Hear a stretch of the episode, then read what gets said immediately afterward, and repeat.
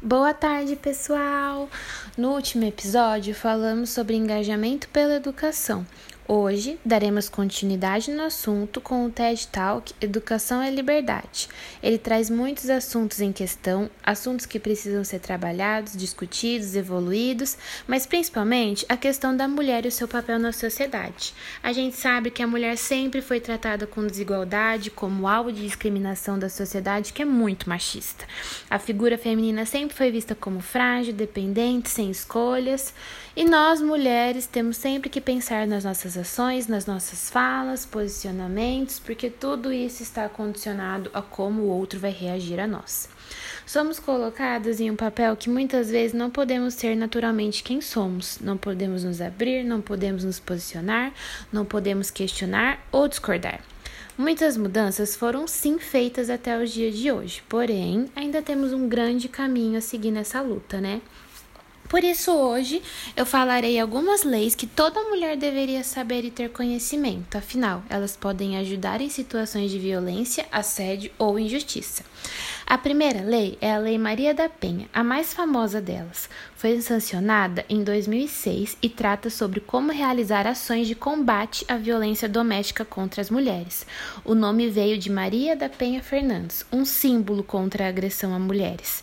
A lei oferece proteção policial, escolta e transporte para lugares seguros, exame de corpo de delito, prisão preventiva do acusado e estipula a distância entre a vítima e o acusado. A próxima lei é a Lei do Minuto Seguinte. É uma lei pouco conhecida, foi sancionada em 2013 e oferece algumas garantias às vítimas de violência sexual. A lei oferece atendimento imediato pelo SUS mesmo antes da vítima fazer o boletim de ocorrência, diagnóstico e tratamento.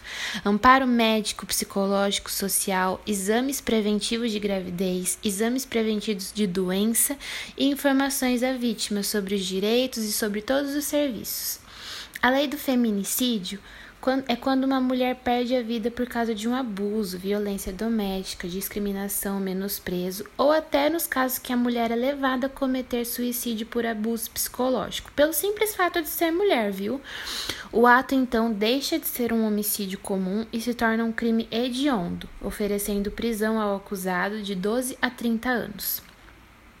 A próxima lei é a Lei Carolina Dickmann, que apesar de não ser uma lei destinada exclusivamente para as mulheres, veio de uma motivação contra um crime que acontece com muitas delas. A lei promoveu alterações no Código Penal para definir crimes cibernéticos no Brasil. A lei ganhou o nome de Carolina Dickmann justamente porque esse caso aconteceu com a atriz, que teve fotos íntimas pessoais divulgadas na internet sem sua autorização. A próxima lei é a Lei Joana Maranhão, que é outra lei que não é apenas para mulheres, mas foi sancionada em 2015 e altera os prazos de prescrição contra abusos sexuais cometidos contra crianças e adolescentes. Ganhou esse nome por conta da atleta Joana e suas denúncias de abuso cometidos por seu treinador durante a sua infância. E por fim, o stealthing, que é o ato de retirar o preservativo durante a relação sexual sem o parceiro concordar. Isso é crime e se enquadra no, no artigo 215 do Código Penal como violência sexual mediante fraude. O acusado terá de 2 a 6 anos. A gente volta já já no novo podcast.